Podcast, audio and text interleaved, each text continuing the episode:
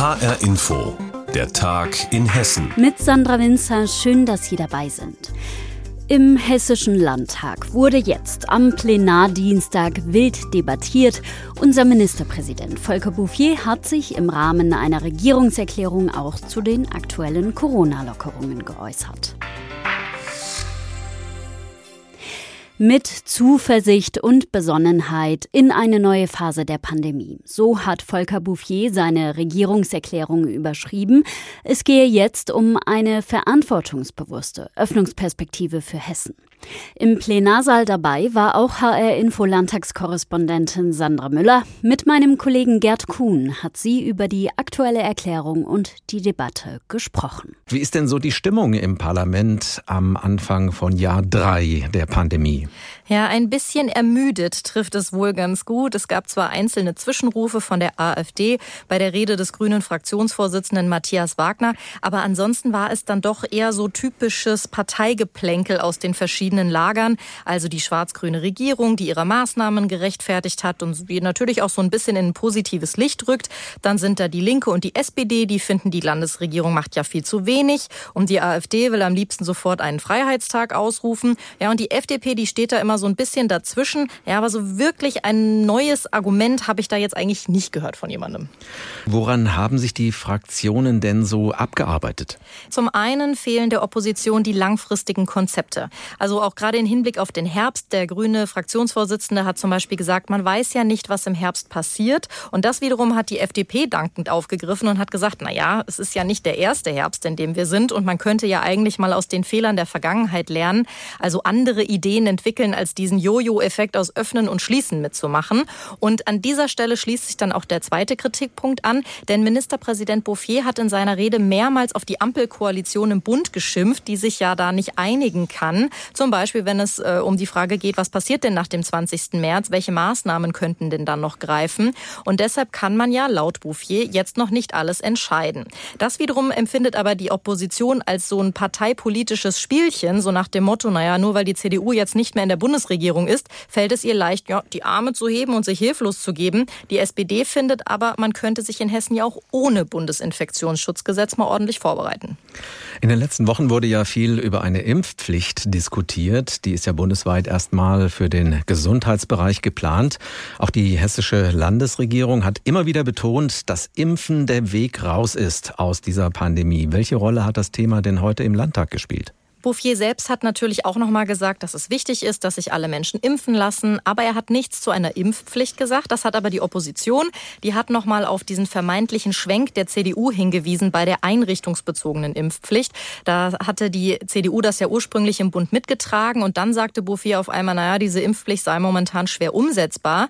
Das wurde also noch mal kritisiert, wobei die CDU da selbst darauf reagiert hat. Ines Klaus sagte dann, es hätte gar keinen Kurswechsel gegeben, aber man könne eben nur das umsetzen, wenn es vernünftig geplant sei.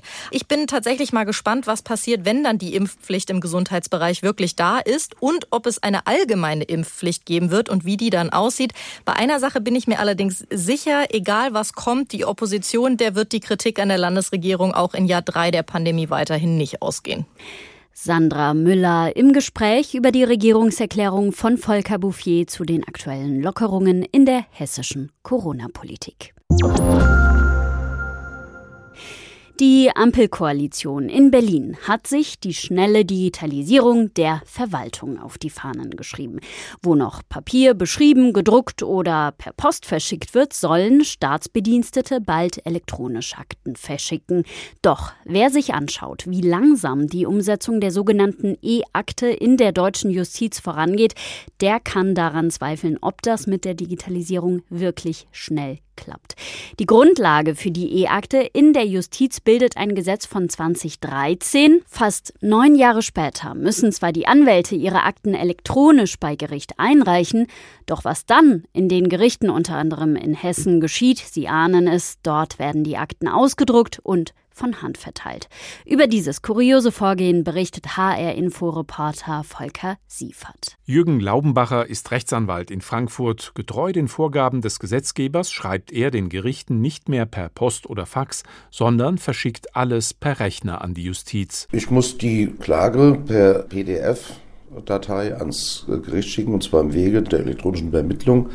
Dafür gibt es das besondere elektronische Anwaltspostfach, das eingerichtet worden ist. Und Papierform-Einreichung ist halt seit 1.1.22 nicht mehr zulässig. Und was passiert dann im Gericht mit seinen Schreiben? Das Gericht druckt es dann aus. Kaum zu glauben, aber wahr, bestätigt Frank Richter. Er ist der Vizepräsident des Amtsgerichts Frankfurt. Wir bekommen hier etwa 900 bis 1000 Schriftsätze jeden Tag herein auf der elektronischen Eingangsstelle und die werden zuallererst dann komplett einmal ausgedruckt, damit die in der Geschäftsstelle veraktet werden können und dann letztendlich auch den Richtern vorgelegt werden. Mit einem Drucker, wie ihn die meisten zu Hause stehen haben, käme man da nicht weit. Das Amtsgericht Frankfurt ist das drittgrößte in Deutschland. Die Hochleistungsdrucker werfen dort täglich schätzungsweise 100.000 Seiten Papier aus. Es sind Kosten für Papier und für Tone und natürlich auch ein Stück von Arbeitszeit. Also wir haben das jetzt bisher noch nicht ausgerechnet, aber wir reden hier schon von signifikanten Größenordnungen, weil es ja trotzdem in jedem Verfahren ausgedruckt werden muss. Also hier sehe ich in der Tat, dass dieser Zustand möglichst kurz andauern sollte. Darin sind sich eigentlich alle einig. Die Gerichte sind in einer Lern- und Übergangsphase, wie es heißt. Anwalt Laubenbacher hält das für unverständlich langsam. Zuständig für die Umsetzung des Bundesgesetzes zur E-Akte ist in Hessen das Justizministerium von Eva Kühne-Hörmann, CDU. Fragt man dort nach, warum die Gerichte die Schreiben von Anwälten ausdrucken müssen, erfährt man schriftlich, die bundesweite Einführung der elektronischen Einreichungsmöglichkeit wurde dabei als notwendige Voraussetzung für die spätere bundesweite Einführung der elektronischen Akte gesehen. Hintergrund der stufenweisen Einführung war die Einschätzung des Gesetzgebers, dass eine parallele Einführung von elektronischer Kommunikation und Aktenführung nicht realisierbar sei. Wie viel das Ausdrucken mehr kostet, kann das Ministerium derzeit nicht beziffern. Wichtig sei für die Bürger, durch das Ausdrucken der Akte würde sich für sie bei Gerichtsverfahren nichts ändern. Und die Gerichte haben laut Gesetz noch bis 2026 Zeit, um die elektronische Akte vollständig umzusetzen. Wenn alles gut geht, hoffen alle, ist das in vier Jahren zu schaffen elektronische Akten, die am Ende doch nicht so wirklich elektronisch umgesetzt werden. Hessens Gerichte unter Druck. Volker Siefert über Hindernisse bei der elektronischen Verwaltung. Kommen wir zu einem finanziellen Thema. Denn in letzter Zeit staunen einige Mieterinnen und Mieter nicht schlecht, wenn sie ihre Nebenkostenabrechnung in der Hand halten. Für Rätselraten sorgt dabei insbesondere der Posten Grundsteuer. Vor allem, wenn hohe Nachzahlungen fällig werden. Warum genau? Das fasst HR Info Wirtschaftsreporterin Ursula Mayer zusammen. Eine Frankfurter WG zum Beispiel sollte Grundsteuern nachzahlen, rückwirkend für die letzten vier Jahre. Insgesamt 2200 Euro. Irwan Kovas ist einer der WG-Mitbewohner, er erzählt. Und dann haben wir gedacht, krass, also wir müssen zahlen, was machen wir jetzt? Der Betrag ist nicht wenig und natürlich, ja, haben wir alle schockiert. So richtig verstanden hat Irwan Kovas die Abrechnung auch nicht. Vor allem, dass die WG-Mitbewohner überhaupt Grundsteuer zahlen, obwohl sie zur Miete wohnen. Ich finde es trotzdem komisch, weil normalerweise das betrifft ja Wohnungseigentümer finde ich. Also das ist dann fair, weil man dann die Eigentumswohnung hat. Aber wenn man keine Wohnung hat und nur als Mieter ist, das finde ich schon ungerecht. Man profitiert ja nicht davon und man zahlt ja eigentlich die Miete. Wie sich aber herausstellt, dürfen Vermieter die Grundsteuer durchaus weiterreichen an die Mieter. So ist es gesetzlich geregelt, heißt es beim Frankfurter Mieterschutzverein. Aber Geschäftsführer Ralf Jansen fordert, dass die Vermieter die Steuer selbst tragen sollen, denn die Grundsteuer ist eine Eigentumssteuer, die letztendlich den Eigentümer trifft. Dass der Mieter diese Kosten tragen soll, ist letztendlich systemwidrig. Deswegen fordern wir, die Grundsteuer gehört aus den Betriebskosten heraus. Ein Problem, das allein in Frankfurt hunderte Mieter trifft, aber auch Mieter in vielen anderen großen hessischen Städten.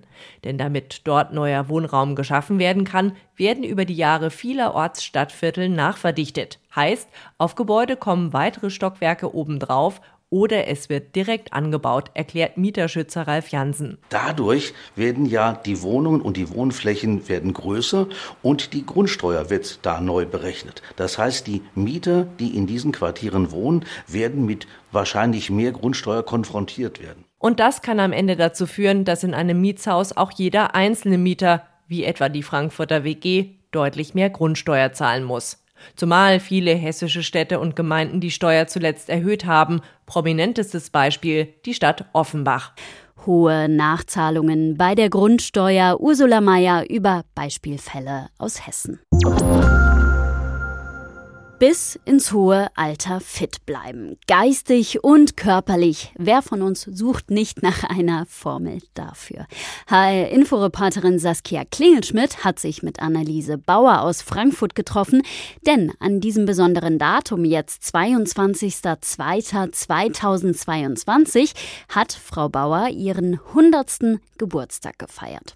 Ja, und wenn Sie jetzt denken, naja, ist doch nicht mehr so besonders heutzutage, dann verrate ich Ihnen noch etwas. Frau Bauer lebt immer noch ganz allein und besucht mehrfach die Woche zu Fuß ihr Lieblingslokal. Wie sie so fit bleibt, das hat sie Saskia Klingelschmidt persönlich erzählt. Anneliese Bauer aus Frankfurt ist eine unfassbar fitte und herzliche Frau. Mehrfach in der Woche läuft sie zu Fuß in ihr Lieblingslokal und isst zu Mittag. Ich würde gerne schöne Schnitzel essen und einen schönen Salat.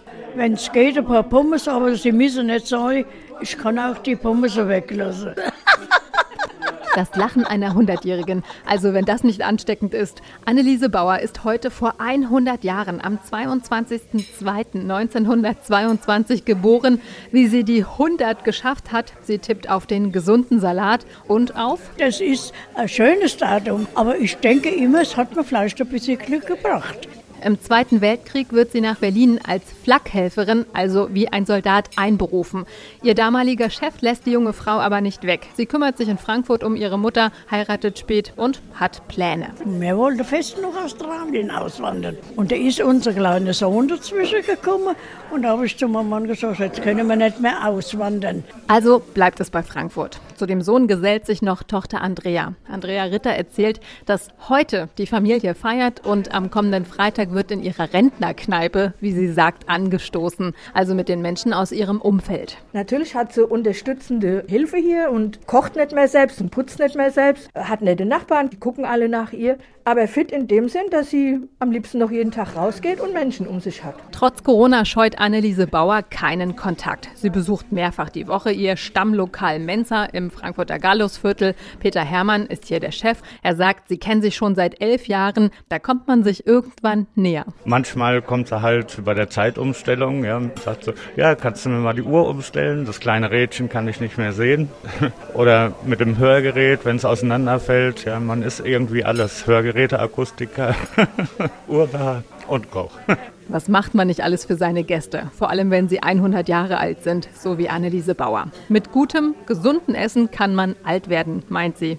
Aber nicht Alkohol als Mädchen, wo ich noch die Männer geguckt habe, wenn einer eine Flasche in der Hand hat, kam er für mich gar nicht in Frage. Anneliese Bauer aus Frankfurt. Die Hessin ist jetzt 100 Jahre alt geworden am 22.02.2022. Und sie ist immer noch fit. Saskia Klingelschmidt hat sie vorgestellt und das war der Tag in Hessen mit Sandra Winzer. Die Sendung finden Sie wie immer täglich auch als Podcast auf hrinforadio.de und auf hessenschau.de.